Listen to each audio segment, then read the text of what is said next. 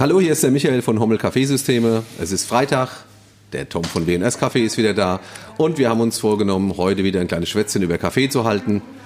Super, dass du da bist, Tom. Herzlich willkommen. Hallo Michael, ich freue mich auch. Es ist Freitag, wie du sagst. Ich freue mich immer darauf, wenn wir uns ein bisschen über Kaffee unterhalten können. Und ich habe mir gedacht, letztes Mal haben wir uns wunderbar unterhalten über Kaffeemanufaktur. Das war ein tolles Thema. Und dieses Mal möchte ich auch äh, dir mal ein paar Fragen stellen. Ja. Im Prinzip, wenn wir sagen, seit der Jahrhundertwende, seid ihr irgendwie in dem Bereich ja. dabei, habt die ersten Vollautomaten miterlebt. 1986, erster Vollautomat. Ja, genau. Ich habe dann äh, entsprechend auch gesehen, wie sich der Privatkunde, wie sich der Gastronom entwickelt hat. Für, ich bin ja viel später eingestiegen, was das angeht. Ich bin ja eine zweite Welle-Rösterei, wie du weißt. Ja mit unserem Team zusammen und äh, ja, äh, das heißt, du weißt ja auch, was davor schon war. Ihr habt ja die Entwicklungen gesehen, die ganzen, die ganzen Hochfilter-Brühmaschinen in den Hotels, in den Gastronomien mit betreut. Ähm, und ja, dann irgendwann hat sich ja viel getan. Gerade die letzten 20 Jahre waren ja extrem dynamisch bei Kaffee. Das habe ich ja dann alles auch mitgemacht.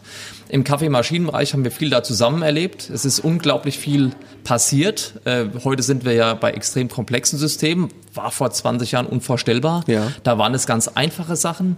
Und dieser ähm, rundherum hat sich bei dir im Laden auch immer viel getan. Es sind Sachen gekommen. Ich habe viele tolle Verkaufsflächen gesehen, wie sie installiert wurden. Ich habe auch gesehen, wie sie wieder abgebaut wurden. Ja. Eine Sache war hier immer sehr konstant und das ist halt Kaffee und das ist immer mehr geworden. Das ist einer von den Dingen, die ich ja wahrnehme, weil ich ja direkt auch betroffen bin. Es gibt Konstanten. Man muss ja auch sagen, du bist ja auch ein starker, zum Beispiel Porzellantyp. Dem muss man nicht erklären, was eine gescheite Tasse ist, sondern wenn erklärst du es einem. Das ist ja, ja eine, eine, ganz spannende Geschichte. Auch für mich konnte ich viel lernen. Worauf kommt sie eigentlich an? Tasse ist nicht Tasse.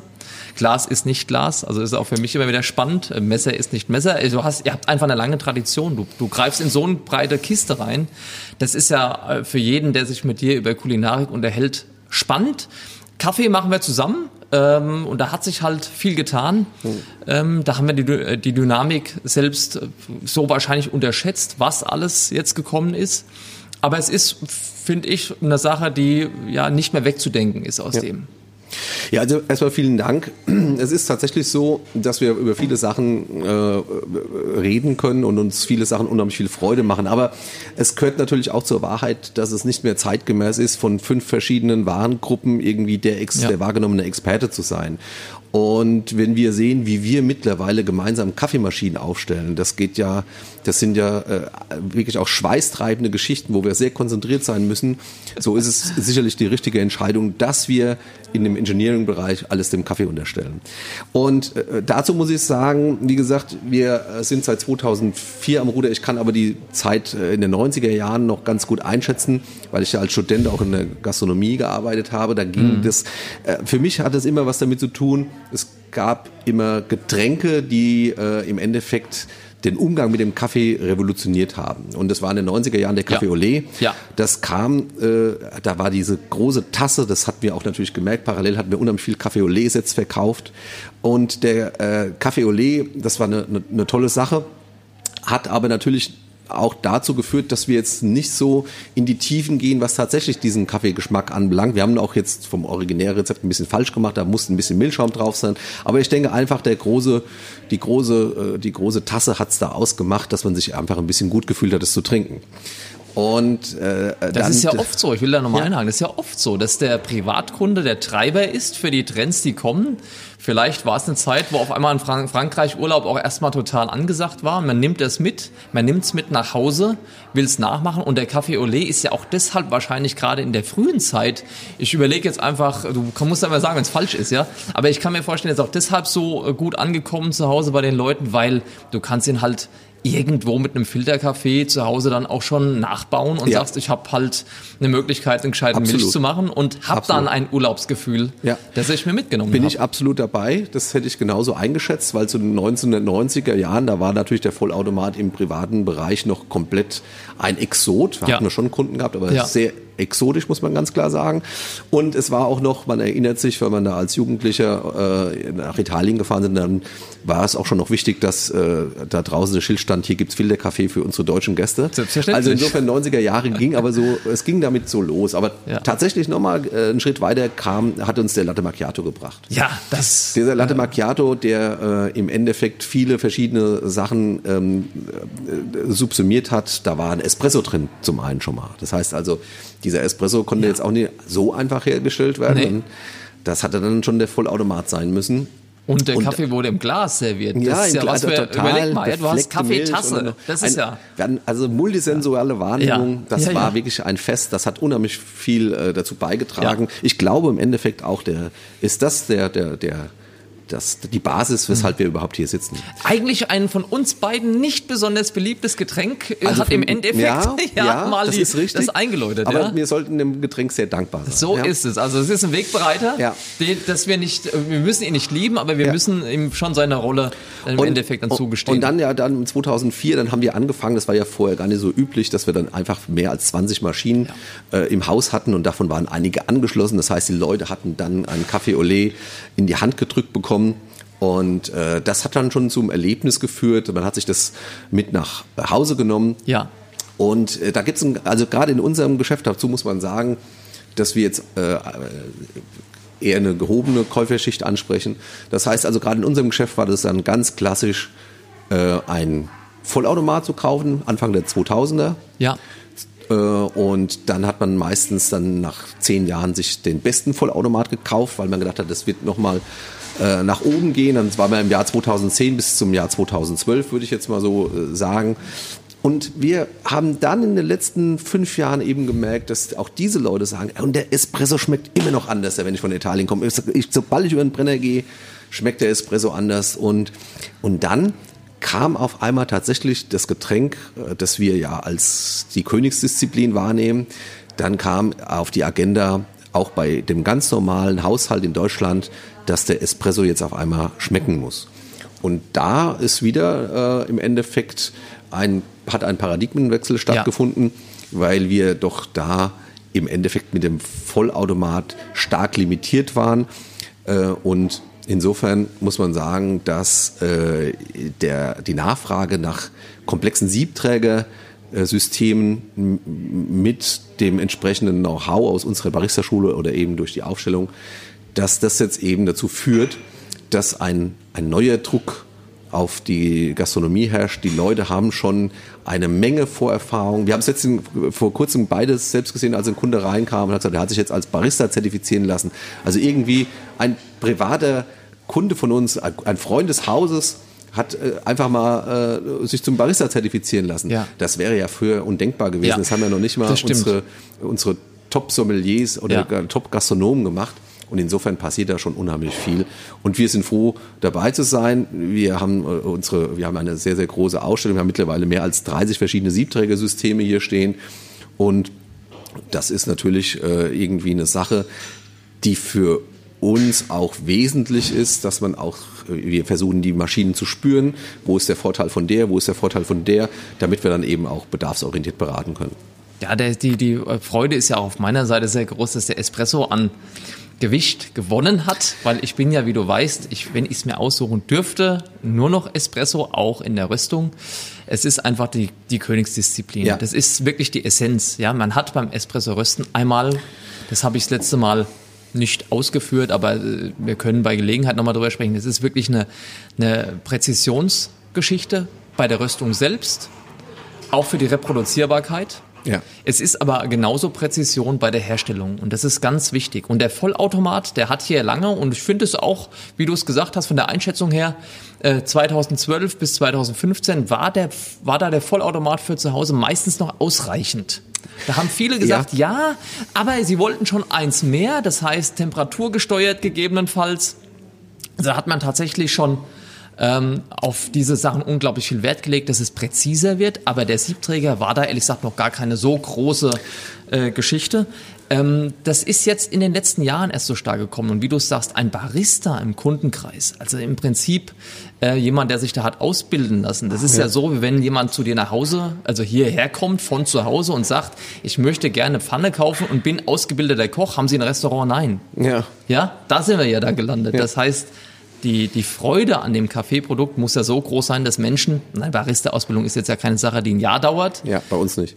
Genau, aber es ist schon eine Sache, die Zeit investiert, ja. äh, in die Zeit investiert werden muss und auf der anderen Seite aber auch, wo ich zu Hause weitermachen muss. Ja. Das endet ja nicht, wenn man das hier bei euch verlässt, sondern ich muss ja zu Hause weitermachen und habe dann, wenn ich äh, nach drei Monaten vielleicht wieder ein Seminar besuche, viel mehr Fragen als beim ersten Mal, weil ich festgestellt habe, mhm. viele von den Sachen, die hier spielend aussehen, kriege ich zu Hause gar nicht hin. Und dann wird nachgeschult und Gen man ist genau in Entwicklung. Ja? ja, genau richtig man muss noch eine Sache dazu sagen, der, der große, der, der, der Bruder oder das Partnergetränk des äh, Espressos ist tatsächlich der Cappuccino, ja. der natürlich eine wesentlich äh, äh, deutlicher zum Vorschein tritt als beim Latte Macchiato. Das heißt also, und dieser Cappuccino äh, in der Originalvariante, wie wir den mögen, oder ein Flat White in der Originalvariante, da stoßen wir bei dem Vollautomat natürlich auch an die Grenzen, weil er allein durch diese, die Art und Weise, wie Dampf produziert wird in diesen ganz normal klassischen Haushaltsgeräten, diese, äh, diese Geschichte, dass, dass, dass man einer Milch auch ein gewisses Leben einhauchen kann über, über Temperatur und über, über dass Laktose in Fructose umgewandelt wird, das, das findet ja alles gar nicht statt. Und insofern äh, ist das auch ein Getränk, das dann natürlich auch sehr häufig mittlerweile auch in der Gastronomie schon kosmetisch verziert wird über Latte Art, was ich auch toll finde. Ja. Damit wir da auch eine Emotion dazu hat. Das muss, das gehört immer dazu, damit es auch angenommen wird. Aber jetzt sind wir eben bei unseren beiden finalen äh, einwandfreien Produkten, die den Kaffee am besten umsetzen. Das ist der Cappuccino und der Espresso. Da freuen wir uns. Und natürlich ist es so, dass in einer, was weiß ich, Kontaktzeit von 25 Sekunden auf 35 Milliliter unheimlich viel falsch gemacht werden kann. Und dafür sind wir halt da. Deswegen ist es auch so gefragt, dass man eben äh, diese Produkte äh, nicht nur irgendwo erwirbt, sondern da auch in allen Richtungen geholfen werden kann. Ja, das, man sieht es ja auch, wenn man sich eine Fernsehwerbung anguckt, zum Beispiel ein Latte Macchiato ist ja meistens das, was von Vollautomatenherstellern noch stark beworben wird, wenn man sich das anguckt. Ja. Weil Latte Macchiato natürlich im Endeffekt ein plumpes Getränk ist gegenüber ja. einem Cappuccino. Ja. Der, es wird Milchschaum hergestellt, der darf ruhig fest sein. Ich habe einen flüssigen Milchanteil, ich habe da drin einen Espresso, der sich temperaturmäßig etwas von der Milch abhebt und dadurch in der Mitte einsortiert. Ja.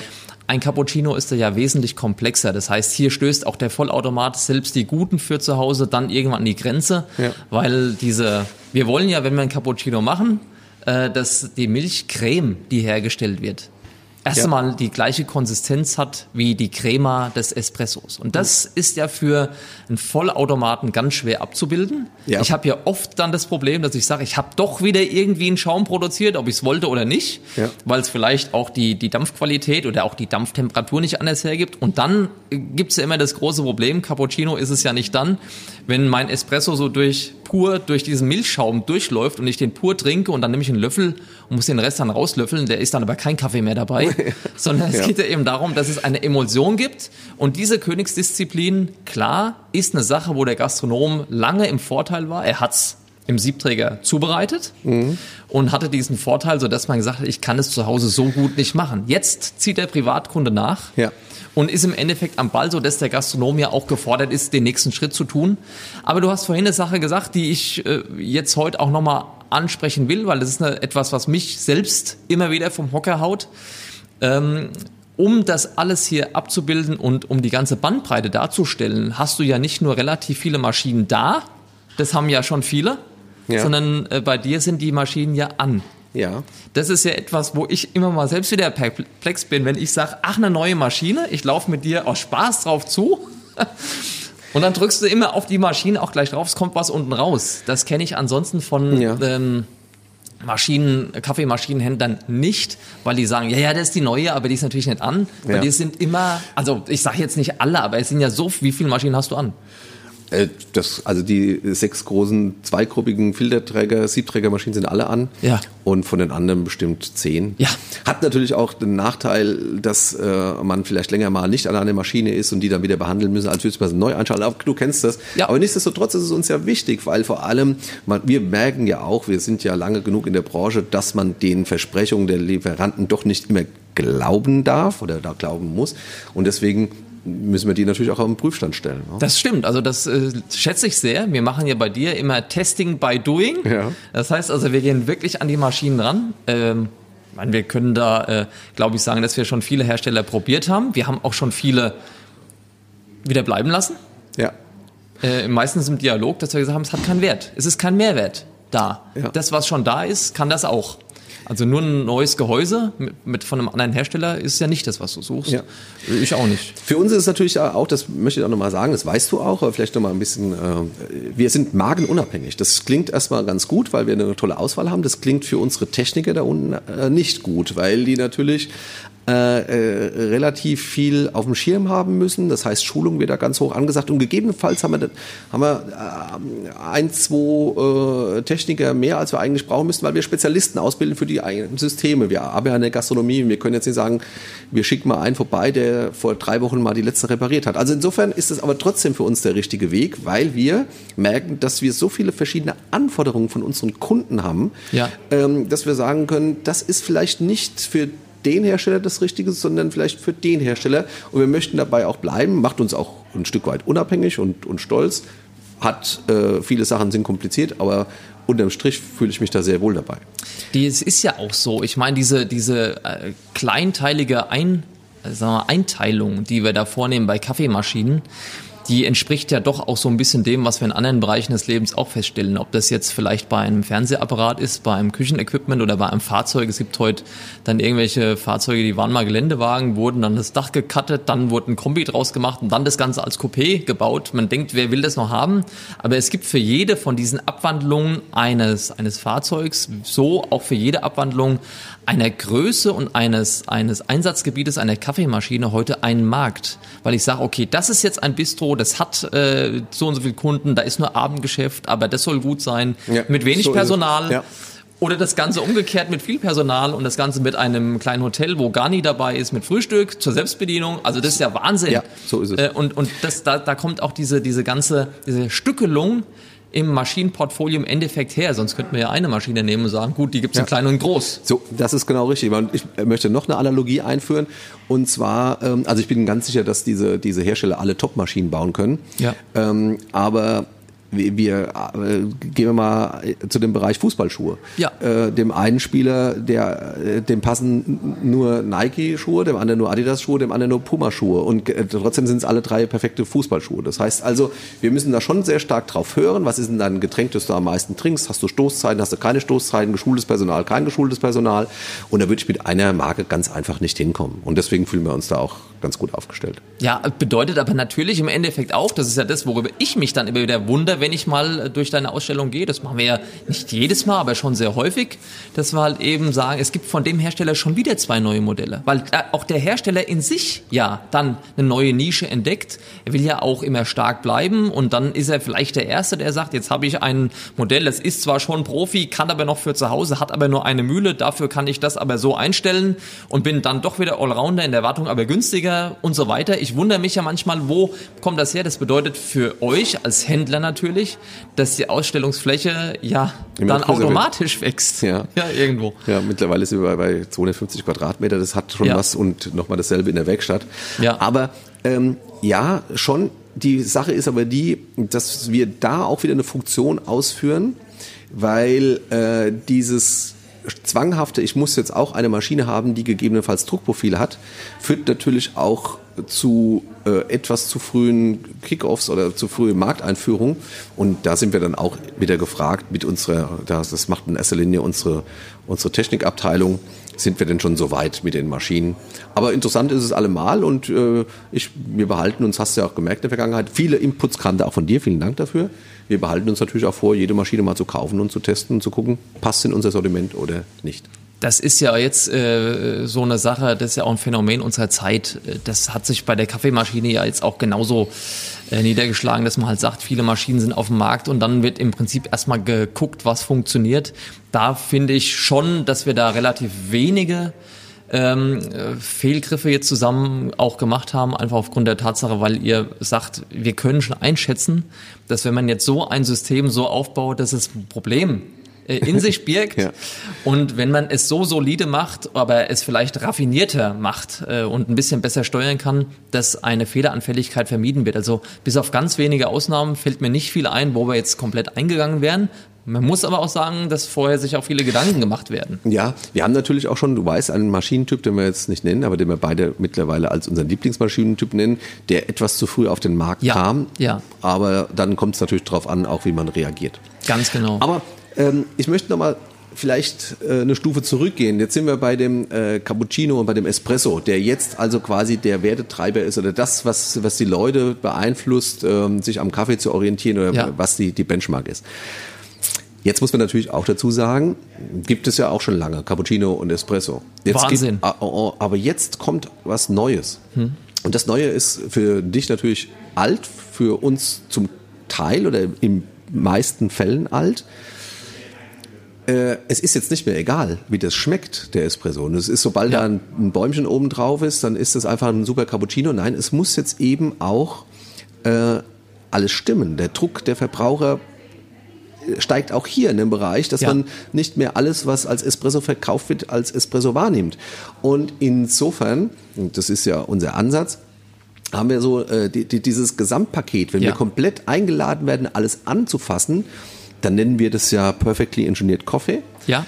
Und dann ist, äh, und dieses äh, Gesamtpaket ist gefragter denn je, auch in der Corona-Krise, in der wir uns im Moment befinden, weil auch da sich schon die äh, gegebenenfalls im Lockdown befindlichen Gastronomen gesagt haben, okay, dann nehme ich das jetzt zumindest wahr und kümmere mich mal um mein System. Das haben wir viel, ja, dass wir feststellen, dass selbst äh, obwohl die Läden geschlossen sind, ja.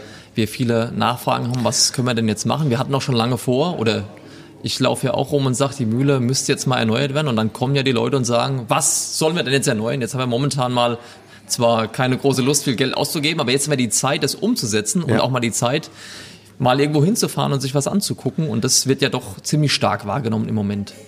Ja, also auf jeden Fall. Äh, das heißt, ähm, die, die, die Leute sind jetzt dabei, uns auch zuzuhören, dass es äh, nicht einfach nur äh, eine optische Sache ist, der Kaffee kein optisches Produkt ist, die Kaffeemaschine nicht nur optisch in den Laden passen muss, sondern dass wir eben alles, was wir anfassen können, anfassen, um dauerhaft einfach den perfekten Kaffee herzustellen.